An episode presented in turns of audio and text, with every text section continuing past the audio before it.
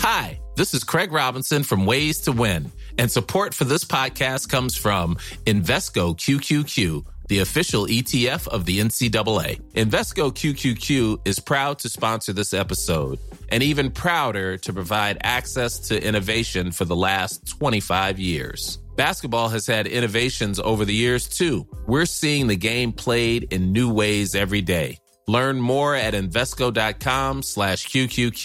Let's rethink possibility. Invesco Distributors, Inc. Quality sleep is essential. That's why the Sleep Number Smart Bed is designed for your ever evolving sleep needs. Need a bed that's firmer or softer on either side? Helps you sleep at a comfortable temperature? Sleep Number Smart Beds let you individualize your comfort so you sleep better together. JD Power ranks Sleep Number number 1 in customer satisfaction with mattresses purchased in-store. And now, save 50% on the Sleep Number limited edition Smart Bed for a limited time. For JD Power 2023 award information, visit jdpower.com/awards. Only at a Sleep Number store or sleepnumber.com. En septembre 1975, dans la ville de Waldport, en Oregon, 20 personnes ont disparu en une nuit. Où sont-ils allés? C'est ce que je vais vous raconter aujourd'hui. Restez là.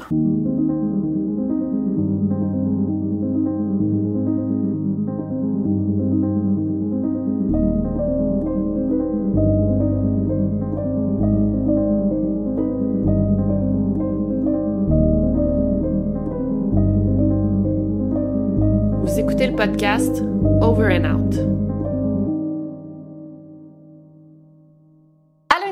Aujourd'hui je vais vous parler d'une histoire de secte qui me fait beaucoup penser à celle de Jim Jones dont j'ai déjà parlé. Cette histoire a eu lieu entre les années 70 et 90, donc elle a duré vraiment longtemps. Euh, bien sûr, il y a eu beaucoup moins de décès que dans l'histoire de Jim Jones, mais je pense que c'est aussi horrible que l'autre histoire, donc euh, je veux vous la partager aujourd'hui. Alors tout a commencé avec un homme dans la quarantaine nommé euh, Marshall Herf Applewhite Jr. Je vais l'appeler Marshall pour cette histoire. C'est un homme du Texas. Marshall a eu un parcours assez régulier. Il était dans l'armée quand il était plus jeune. Ensuite, il a été prof de musique à l'université de l'Alabama et par la suite, il est transféré à l'université de St. Thomas à Houston. Marshall a toujours été assez religieux. Son père était un ministre euh, genre minister, euh, presbytérien, je pense que c'est un pasteur qu'on dirait en français. Marshall a vraiment grandi dans la religion. Euh, il a essayé d'être chanteur à New York, mais ça n'a jamais fonctionné vraiment. Comme sa carrière de chant n'a pas fonctionné, il s'est contenté euh, d'enseigner la musique et de chanter à l'église. Marshall était un homme ouvertement homosexuel, mais il fréquentait des femmes pour bien paraître devant sa famille. Je sais pas si je pourrais dire qu'il était bisexuel. Je pense qu'il fréquentait des femmes vraiment juste pour l'image. Je pense pas qu'il y avait de relations amoureuses ou physiques avec ces femmes-là. D'ailleurs, Marshall a eu des problèmes dans les deux universités où il travaillait parce qu'il a fréquenté des étudiants. Donc, je pense qu'il s'est fait renvoyer de l'université de l'Alabama pour ça. En 1971, le père de Marshall est décédé et ça, ça l'a vraiment plongé Marshall dans une dépression très profonde. En 1972, Marshall est devenu très très proche d'une infirmière nommée Bonnie Nettles, une femme dans la quarantaine comme lui, qui était aussi très religieuse, donc sont devenus super super proches. Bonnie était divorcée, elle avait quatre enfants et elle s'est super rapprochée de Marshall et Marshall il disait genre j'ai l'impression que je te connais d'une vie antérieure tellement ils étaient connectés dans leurs croyances, dans leurs valeurs. Bonnie a perdu la garde de ses enfants donc, elle a décidé d'emménager avec euh, Marshall et les deux vivaient ensemble. C'était vraiment une relation forte, mais il n'y avait pas de, relation sexuelle ni rien entre les deux, pas d'amour. Euh. C'était juste platonique, de l'amitié pure et dure. Marshall, lui, commençait à peine à se sortir de sa dépression. Il était très, très fragile euh, émotionnellement. Et Bonnie, elle avait une forte influence sur son ami. Et à ce moment-là, Marshall a commencé euh, croire beaucoup en l'astrologie et il disait qu'il avait des visions, des hallucinations. Aujourd'hui, en regardant un peu le parcours de Marshall, on pense qu'il aurait été comme dans un épisode schizophrénique. Mais lui, il disait qu'il avait été choisi pour remplacer Jésus, dans le fond, qu'il devait jouer le rôle de Jésus. C'était sa mission sur terre. Bonnie, elle, au lieu de lui dire, tu calme-toi, euh, tu vas pas bien, mais elle, elle l'encourageait vraiment dans ses croyances. Euh, donc, ça faisait que Marshall était de plus en plus déconnecté de la réalité. Le couple d'amis, donc Bonnie et Marshall, ont ouvert une librairie qui vendait juste des livres spirituels et ils ont commencé à donner des conférences sur la théosophie et le mythicisme. En février 1973, Bonnie et Marshall ont décidé de voyager à travers les États-Unis pour éduquer les gens sur leurs croyances. Ils sentaient que c'était de leur mission de transmettre euh, ce qu'ils avaient appris à travers la religion. Bon, en quoi croyaient Marshall et Bonnie? Bon, premièrement, ben Marshall croyait qu'il était la réincarnation de Jésus. Et dans la Bible, il y a une partie nommée le livre de la Révélation. Euh, c'est la partie de l'Apocalypse. Je m'y connais pas énormément, mais dans cette partie, il y a deux témoins qui sont les deux prophètes de Dieu. Et en fait, ben, Bonnie et Marshall croyaient qu'ils étaient ces deux témoins. Ils parlaient d'eux-mêmes comme s'ils étaient les deux de Two ou euh, de UFO 2, donc les deux ovnis ou les ovnis 2. Bon, c'est un surnom qu'ils se donnaient eux-mêmes. C'est ce qu'ils faisaient, ils se promenaient à travers le pays, ils parlaient dans différents groupes spirituels et distribuaient des pamphlets un peu partout. Ces deux-là croyaient, dur comme fer, que très prochainement, ils seraient tués et transportés dans une navette spatiale. Et cet événement aurait lieu dans le but de prouver leurs affirmations et ils appelaient ça la démonstration. Mais honnêtement, leur propagande ne fonctionnait pas euh, tellement. En fait, les groupes religieux les trouvaient ridicules et ont commencé bien vite à les empêcher de venir se joindre à leur groupe. Et bon, ils manifestaient très ouvertement leur désaccord face à leurs croyances. C'était vraiment un long voyage. Bonnie et euh, Marshall n'avaient pas beaucoup d'argent. Ils étaient super épuisés. Ils marchaient pendant des heures. Et à cause de leur épuisement, leur manque d'argent, eh bien, ils devenaient très, très désillusionnés. Et plus le temps avançait, pire c'était. Comme ils n'avaient pas vraiment d'argent, ils vendaient leur sang pour obtenir de l'argent ou ils faisaient des petits jobs ici et là. Souvent, ils dormaient dans leur voiture ou dans des hôtels et ils quittaient l'hôtel avant de payer. Donc, ils fraudaient des plein d'hôtels. Je sais pas comment c'est possible de faire ça, mais dans les années 70, bon, tu donnais pas une carte de crédit à l'hôtel. Donc, je sais vraiment pas. Je pense que euh, il abusait de la confiance des commerces. il y avait tellement rien à manger, en fait, il survivait en mangeant juste du pain durant des semaines. En août 1974, euh, Marshall a été arrêté et a été mis en prison six mois dans la prison du Missouri parce qu'il avait loué une auto, il l'avait jamais retournée et lui a dit qu'il avait été divinement autorisé à ne jamais retourner la voiture et à la garder pour lui.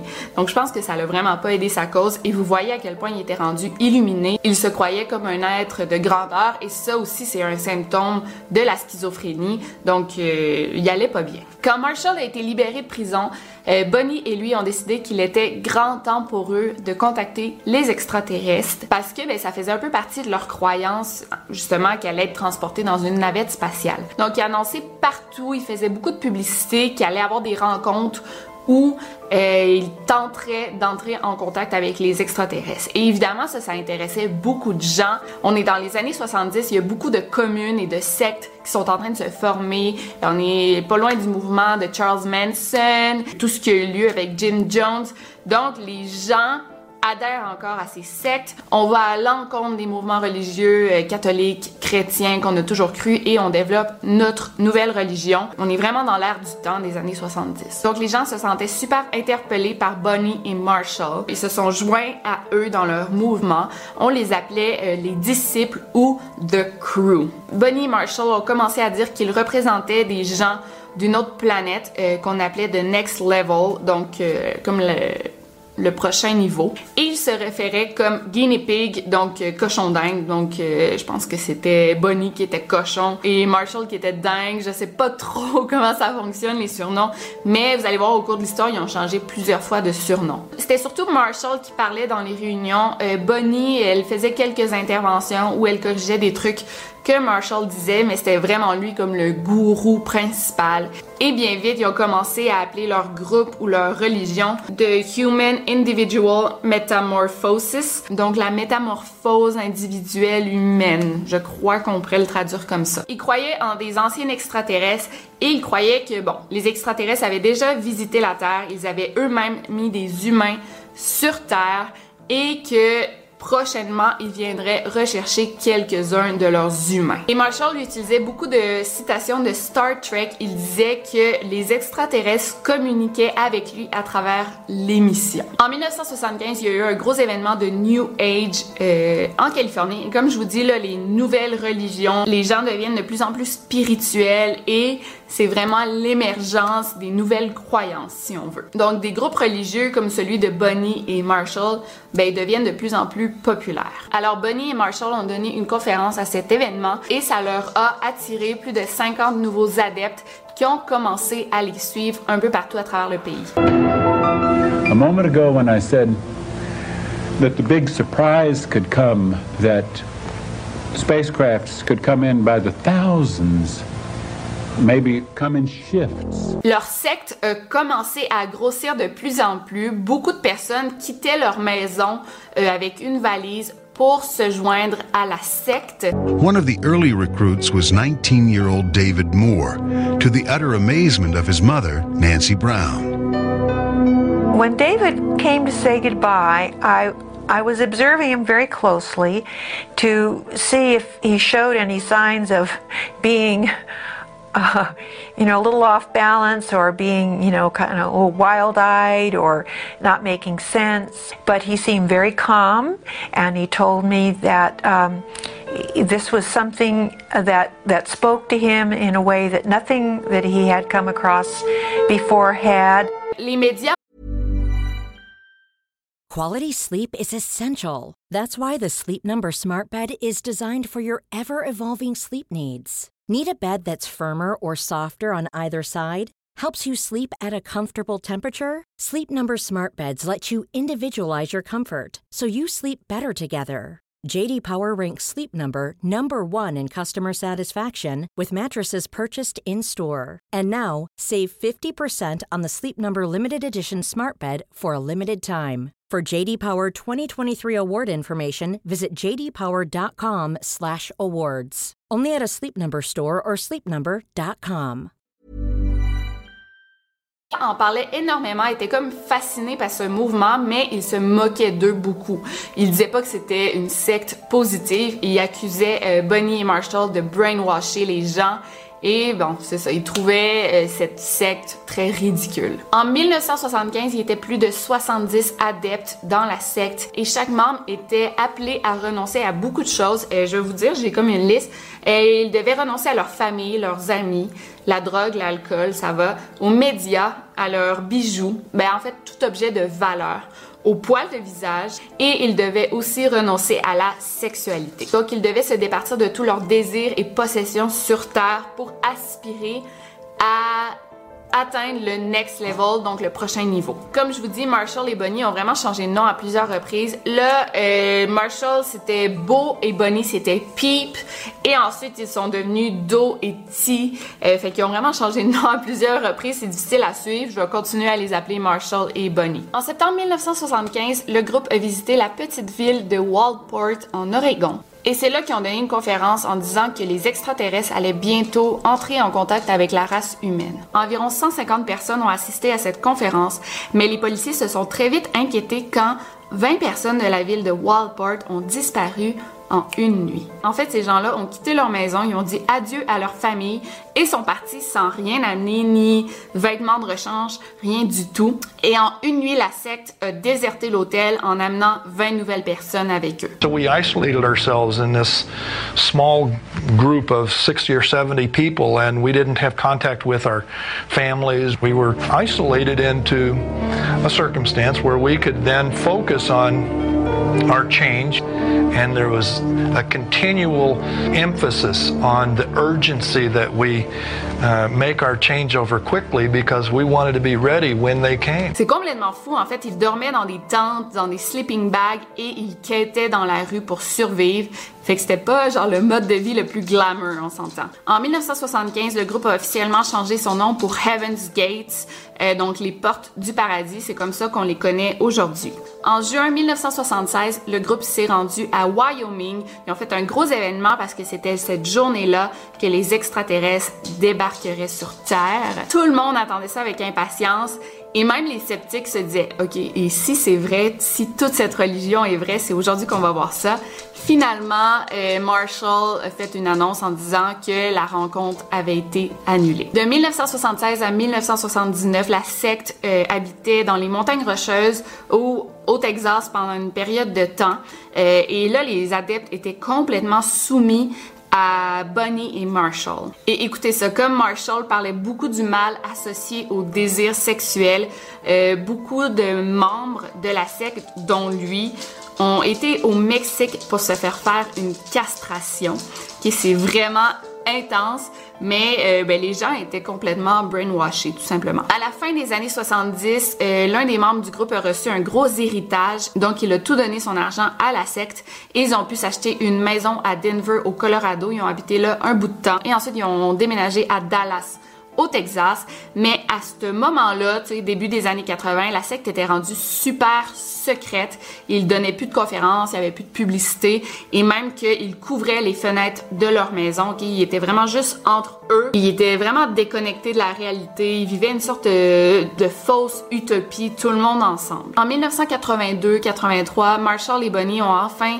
permis aux membres de leur groupe euh, de contacter des membres de leur famille, même qu'à la fête des mères, ils ont permis à ces gens euh, de visiter euh, les membres de leur famille, parce que là, ils voulaient montrer que leurs adeptes étaient pas là par obligation, mais ils étaient là par choix. Et ils voulaient que ces personnes disent aux membres de leur famille, écoute, on est bien ici, on va rester ici. Et, c'est comme ça que ça va être. Euh, C'était pas une secte où ils étaient là par obligation. Hello, this is your uh, son David. If you want to know how you can help uh, these parents who want to hear from someone on the trip, uh, if you would print in your newsletter the names of those parents who will promise not to kidnap their uh, family members or uh, keep them from doing what they want to do, I'll promise you that most of these parents will hear from their loved ones pretty quickly. And uh, I don't want you to worry about me because there's really nothing to worry about. En 1985, Bonnie est morte du cancer qui avait été diagnostiqué plusieurs années auparavant. Marshall est devenu super déprimé suite à la mort de son ami. Euh, il n'a plus jamais été le même. Et là, il a dit à ses disciples que euh, Bonnie avait enfin atteint le next level.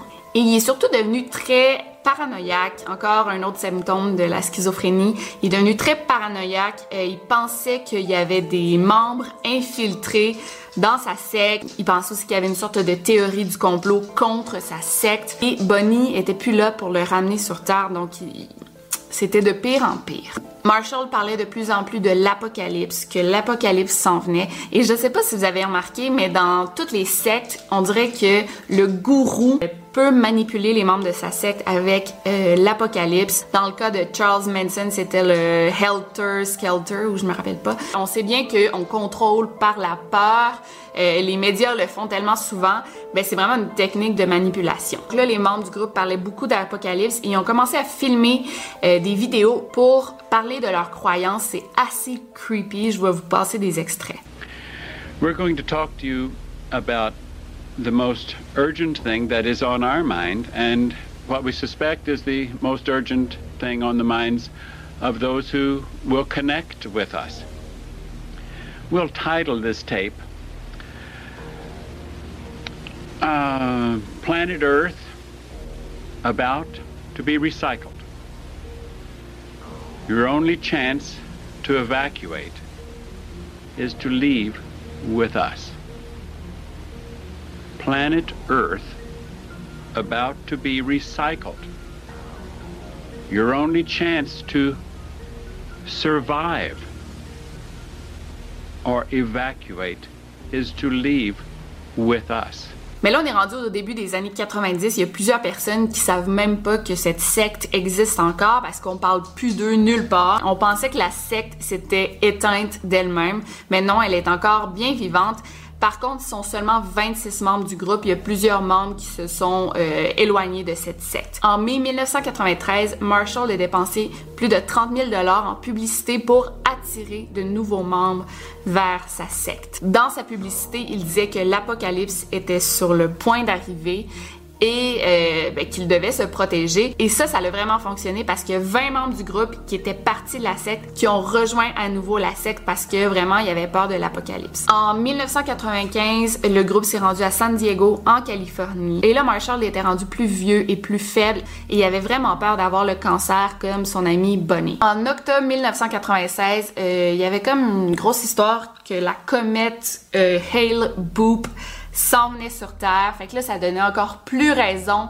à son idée de l'apocalypse. Mais là, Marshall, lui, croyait que la comète, c'était son ami Bonnie, qui était dans une navette spatiale et qui s'en venait lui donner rendez-vous. Marshall lui disait que le gouvernement américain avait prévu supprimer la navette de Bonnie, mais il disait euh, c'est vraiment important d'aller la rejoindre parce qu'elle s'en vient nous chercher et grâce à Bonnie, on va pouvoir atteindre le next level. En mars 1997, euh, il y a plusieurs membres du groupe qui ont commencé à enregistrer leurs adieux. Donc, ils prévoyaient quelque chose de gros. Le 22 mars, quelques membres ont commencé à prendre euh, de la vodka mélangée avec des médicaments qui étaient comme dans de la compote de pommes. Ils ont pris ça et ils se sont mis un sac sur la tête. Tout le monde portait un uniforme noir qui disait euh, Heaven's Gateway Team et ils portaient tous des chaussures Nike. Les suicides ont eu lieu sur trois jours et Marshall a été l'un des derniers à mourir. Le 26 mars, on a retrouvé 39 corps dans la maison. Euh, ils avaient entre 26 et 72 ans. Euh, c'était le plus gros suicide collectif aux États-Unis après celui de Jonestown. Donc c'est une histoire assez folle. Euh, je, savais même pas que ce groupe existait avant de faire des recherches. C'est vraiment triste parce que beaucoup de gens euh, vulnérables se sont joints à cette secte. Mais je trouve ça moins triste que Jonestown parce qu'il y avait pas d'enfants qui étaient là malgré eux. C'était vraiment des adultes en pleine conscience de leurs décisions. Je pense que c'était des adultes vulnérables, comme je dis, qui ont été manipulés. Ça, c'est très triste. Mais au moins, tout le monde a fait le choix de se suicider. Ils n'ont pas obligé des enfants à le faire. Ils l'ont vraiment fait par croyance, mais euh, en aucun cas Marshall les a obligés à se suicider. Voilà l'histoire. Euh, J'espère que vous avez aimé cette euh, histoire, même si ça fait pas vraiment peur. C'est juste vraiment fascinant ce phénomène de secte. J'ai fait une playlist sur YouTube de toutes les sectes dont j'ai parlé. Je vais continuer à faire des vidéos comme ça une fois de temps en temps. Si vous avez aimé, laissez-moi un thumbs up. Et sinon, c'était Victoria Charlton. N'oubliez pas de garder l'œil ouvert et d'attendre l'apocalypse. Over and out.